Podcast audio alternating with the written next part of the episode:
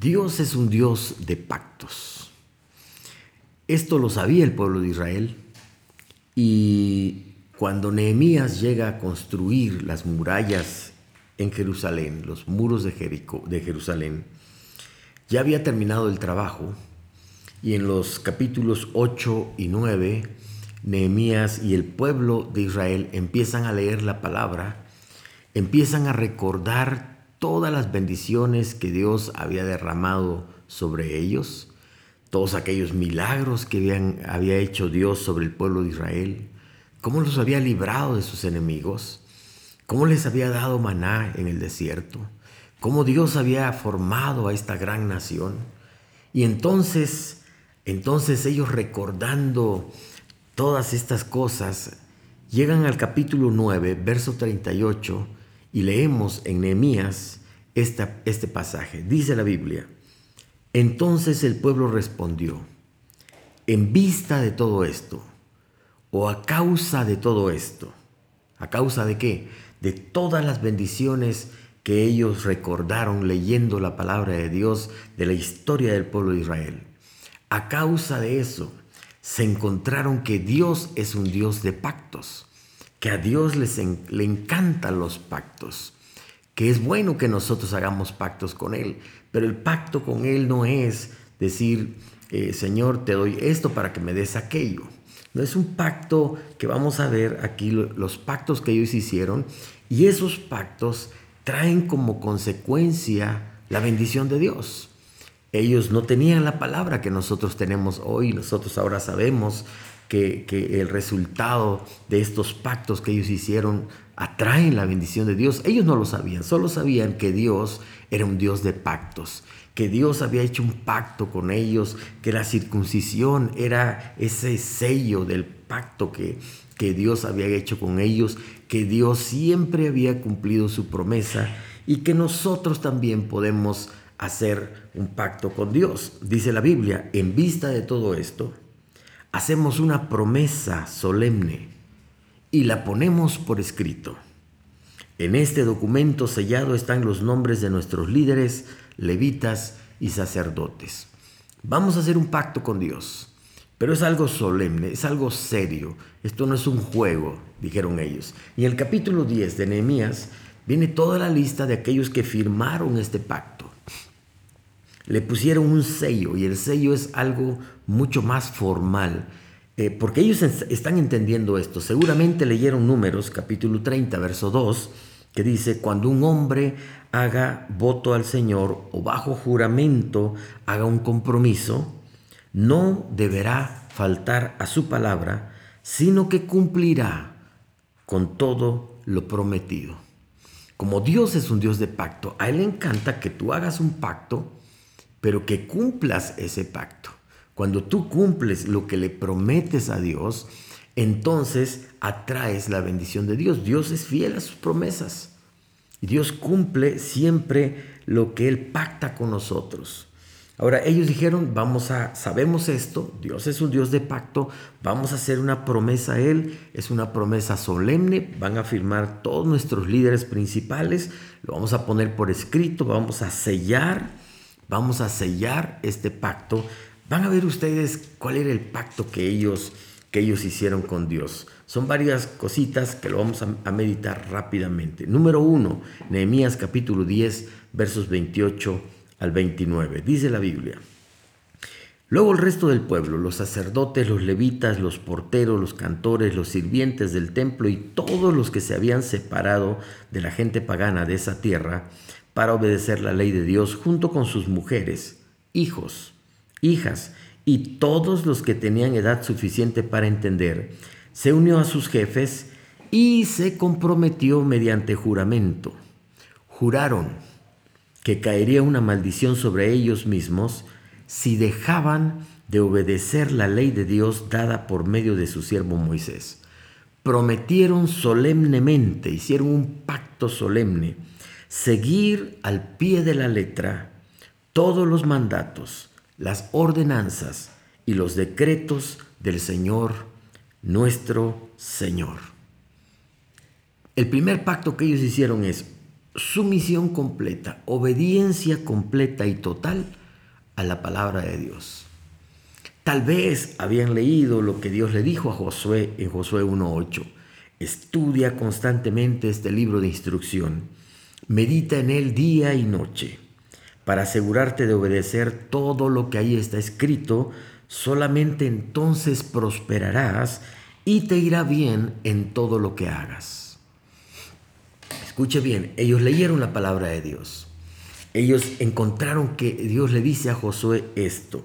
Tienes que obedecer completamente todo lo que allí está escrito, porque entonces prosperarás y te irá bien en todo lo que hagas. Y ellos dicen, queremos que nos vaya bien, pero queremos que nos vaya bien a la manera de Dios. ¿Qué tenemos que hacer? Hacemos un pacto con Dios de obediencia total a su palabra. Allá en el Salmo, en el, Salmo capítulo 1, versos 1 al 3, el salmista expresa de esta manera, Qué alegría para que los que no siguen el consejo de malos, ni andan con pecadores, ni se juntan con burlones, sino que se deleitan en la ley del Señor, meditando en ella día y noche. Son como árboles plantados a la orilla de un río, que siempre dan fruto en su tiempo, sus hojas nunca se marchitan y prosperan en todo lo que hacen. El pacto de Dios, cuando nosotros decimos, Señor, voy a hacer un pacto contigo todos los días, voy a leer tu palabra, no solamente voy a leer la palabra, sino que voy a, voy a meditarla, voy a deleitarme en ella y voy a obedecer al pie de la letra todo lo que ahí está escrito. La promesa de Dios para nuestra vida es, te irá bien en todo lo que hagas. Vas a ser prosperado en todo lo que hagas. No esperes, mi amigo, mi amado, eh, eh, no esperen ser bendecidos si no hay obediencia total y completa a la palabra de Dios. ¿Es que Dios es un Dios de gracia? Por supuesto que sí. ¿Es que Dios perdona todo? Claro que sí. Pero Dios no puede ser burlado. Todo lo que el hombre siembre, eso va a cosechar. Estás sembrando maldad en tu vida, vas a cosechar maldad en tu vida. Dios está viendo todo lo que tú haces y tú necesitas la bendición de Dios. Y estos hombres dijeron, vamos a hacer un pacto de obediencia total a la palabra de Dios. Vamos a obedecer todo lo que ahí está escrito porque encontramos que Dios ha prometido que cualquiera que haga esto será prosperado en todo, le irá bien en todo. Y nosotros queremos que nos vaya bien, a nosotros queremos que nos vaya bien en, después de este tiempo de pandemia, queremos que nos vaya bien. Obedezcamos la palabra de Dios y es lo que tú haces al, unirte a este devocional, ¿verdad? Es un pacto con Dios, Señor. Todas las mañanas voy a escuchar tu palabra, pero no solamente eso, voy a obedecer tu palabra porque mire lo que dice Santiago 1.25. Pero si miras atentamente en la ley perfecta que te hace libre y la pones en práctica y no olvidas lo que escuchaste, entonces y solo entonces Dios te bendecirá por tu obediencia. Cuando le dices no al pecado, porque estás obedeciendo la palabra de Dios, porque estás honrando a Dios, ¿sabes una cosa? Dios dice, te voy a bendecir, te voy a bendecir por tu obediencia. Si ustedes permanecen en mí y mis palabras permanecen en ustedes, dice Jesús, pueden pedir lo que quieran y les será concedido. Amigos, Dios no está buscando sabios o inteligentes o personas perfectas para bendecir. Dios está buscando personas comprometidas con Él. Dice la Biblia, los ojos del Señor recorren toda la tierra para fortalecer a los que tienen el corazón totalmente comprometido con Él. Esto es lo que Dios anda buscando y recorre toda la tierra tratando de encontrar personas comprometidas con Él. Este fue, este fue el primer pacto que el pueblo de Israel firmó ahora que querían reconstruir la nación. Ya habían reconstruido los muros, ahora querían reconstruir la nación, sus instituciones. Bueno, pues firmaron este pacto. Así vuelve a comenzar la nación de Israel. ¿Qué otro pacto hicieron? ¿Qué otra promesa hicieron? Verso 30 de capítulo 10 de Nehemías. Nos comprometemos a no permitir que nuestros hijos se casen con los habitantes paganos de la tierra, ni a permitir que nuestras hijas, que nuestros hijos se casen con sus hijas. Aquí habla de una separación, que es una devoción total a Dios, es me separo para consagrarme completamente a Dios. Los israelitas hacen este voto, este compromiso, este pacto de separación, de consagración. No es un problema de separación eh, por una cuestión racista, porque ellos pensaban que eran superiores a otros. Su separación tiene que ver con la forma en que ellos honraban a Dios, en que ellos adoraban a Dios y ellos sabían, por ahí habían leído, que las relaciones incorrectas pueden anular el testimonio de una persona. Las malas compañías corrompen las buenas costumbres. Así que ellos dicen, vamos, somos una nación que va a estar separada. ¿Y, y, para qué? Porque somos un pueblo misionero, somos un pueblo para bendecir a las naciones y no queremos que nuestro mensaje se corrompa ellos dicen, vamos a vivir, vamos a comprometernos a vivir una vida separada para Dios. Mire lo que dice Josué 23, pero si se apartan de él y se aferran a las costumbres de los sobrevivientes de esas naciones que aún quedan entre ustedes y se unen en matrimonio con ellos, entonces tengan por seguro que el Señor su Dios ya nos, ya el Señor su Dios ya no expulsará a esos pueblos de su tierra. En cambio, ellos serán como una red y una trampa para ustedes, como un látigo en la espalda y como zarzas con espinas en los ojos, y ustedes desaparecerán de la buena tierra que el Señor su Dios les ha dado. Así que ellos dicen, vamos a obedecer la palabra de Dios separándonos. Hoy en día, nosotros hablamos de consagración total. Nosotros hablamos de santidad. Cuando hablamos de santidad es me aparto, me consagro para Dios. Vivo en el mundo, estoy en el mundo pues soy luz del mundo. Soy sal de esta tierra. No voy a huir de la impureza, no voy a huir de la oscuridad, voy a brillar en la oscuridad. Pero ahora me aparto, tomo una decisión y el Espíritu Santo me santifica, me aparta para que yo viva para servir a Dios.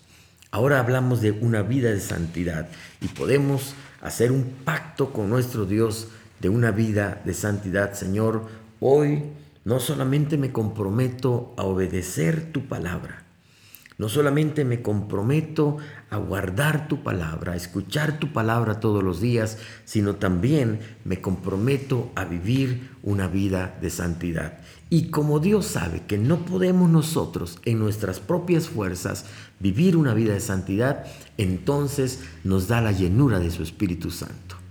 Y es a través del Espíritu Santo que Él produce en nosotros amor, gozo, paz, paciencia, amabilidad, bondad, fe, mansedumbre y templanza, contra tales cosas no hay ley. ¿Qué otro pacto hicieron los del pueblo de Israel? Y lo firmaron. Verso 31. También prometimos que si la gente del país venía en sábado o en cualquier otro día de fiesta a vender sus mercancías o alguna otra clase de víveres, nosotros no les compraríamos nada en el día sábado. Prometimos asimismo que en el séptimo año no cultivaríamos la tierra y que perdonaríamos toda deuda. Otras palabras, ellos recuperaron el día, dedicarle un día a la semana para Dios. Séptimo día santificarás. ¿sí?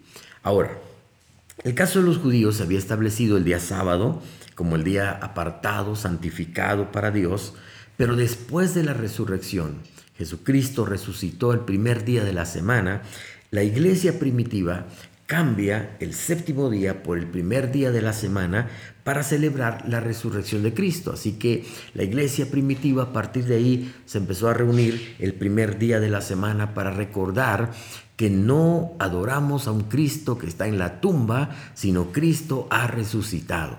Él está vivo y está sentado a la diestra de Dios. Sin embargo, nosotros hemos sido llamados también a santificar. Apartar un tiempo para Dios. Ahora, normalmente lo hacemos el día domingo, para muchos puede ser otro día de la semana por cuestión de trabajo. El día no es importante, lo importante es que, que santifiquemos un tiempo para adorar a Dios. ¿Qué hacemos en ese día? Ofrecemos adoración a Dios. Mire lo que dice la palabra de Dios. No dejemos de congregarnos como lo hacen algunos sino animémonos unos a otros, sobre todo ahora que el día de su regreso se acerca. En estos tiempos de pandemia, antes de que abriéramos las instalaciones, pues nos conectábamos, nos reuníamos en las transmisiones.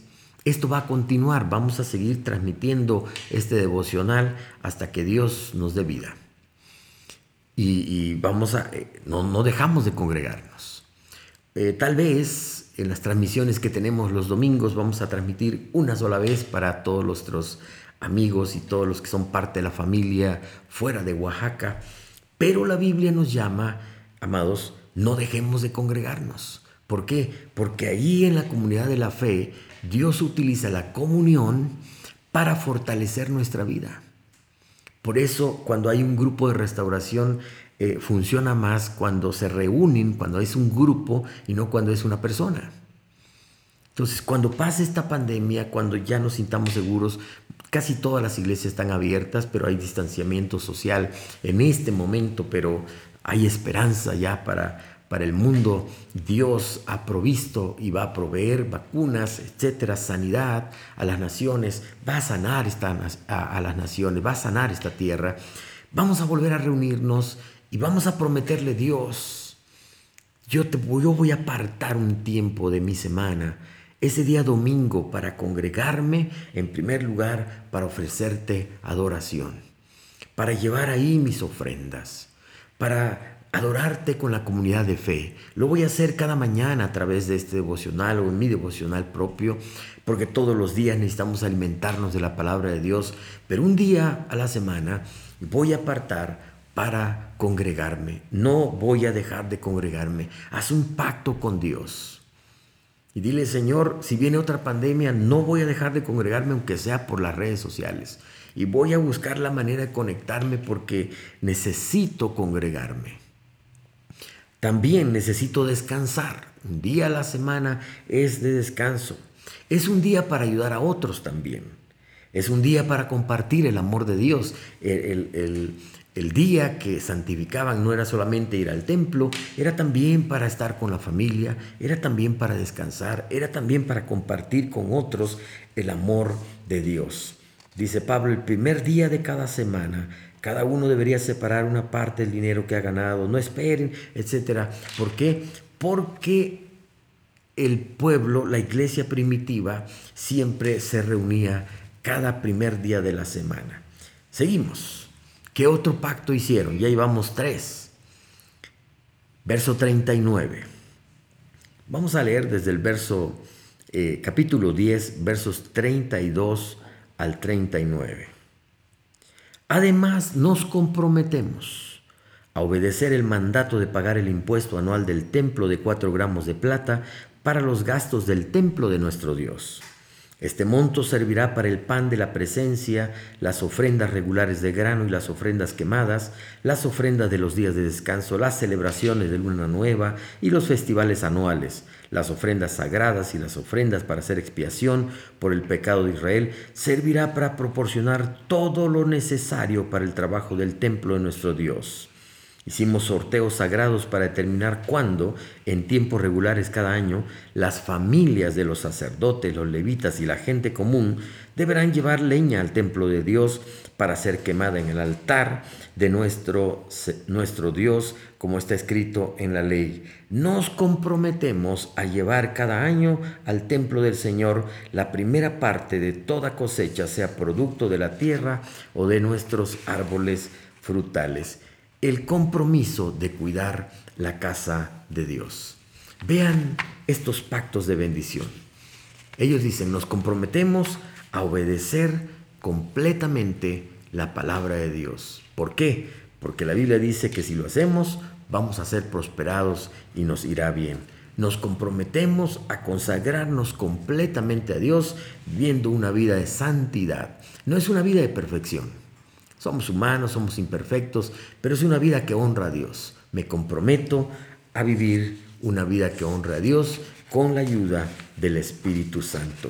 Me comprometo a dedicar un día a la semana para Dios. Me comprometo a no dejar de congregarme porque yo sé que este es un medio de gracia que Dios utiliza para mi edificación, la comunión con los creyentes, la santa cena, la adoración en familia, ayuda a que yo pueda, a que yo pueda edificar mi fe. Así que si tu, eh, si tu iglesia ya abrieron los templos, si en tu iglesia abrieron los templos, haz haz el esfuerzo. Yo sé que muchos todavía no pueden por cuestiones de vulnerabilidad, por cuestiones también de responsabilidad, pero cuando todo esto pase, comprométete con Dios a decir, Señor, voy a dedicar un día para tu para adoración de tu nombre en comunidad. Lo podemos hacer solos, pero vamos a hacerlo en comunidad. Y en cuarto lugar, nos comprometemos a no descuidar la casa de Dios. Estos fueron los cuatro pactos que el pueblo de Israel hizo y ellos volvieron a renacer. Porque si tú cuidas la casa de Dios, Dios se encarga de tu casa. Acuérdate de esta premisa. Si tú cuidas la casa de Dios, Dios se encarga de cuidar tu casa. Así que esta mañana, haz tus propios pactos con Dios. Dios es un Dios de pactos. Pero no, no es un pacto decirle, Señor, te doy 100 pesos para que tú me des mil. No funciona así. El Señor te prometo obedecer tu palabra.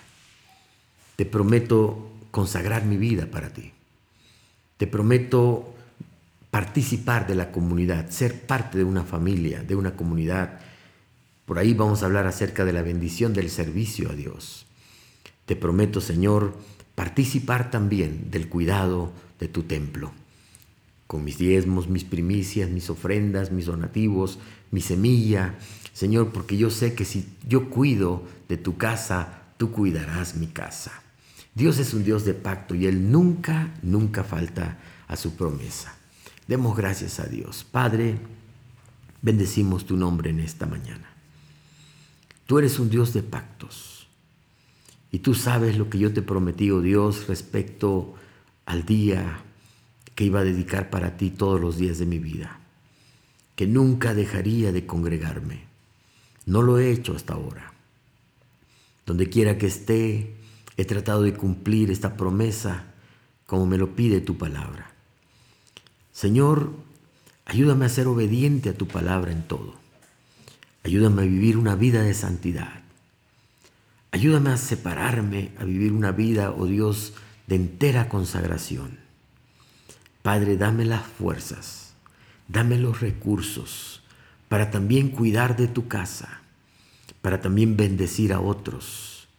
Ayúdame, Señor, a establecer estos pactos y ayúdame a ser un hombre fiel a mi palabra, porque tú eres fiel a tus promesas y a tu palabra. Bendice a tu pueblo.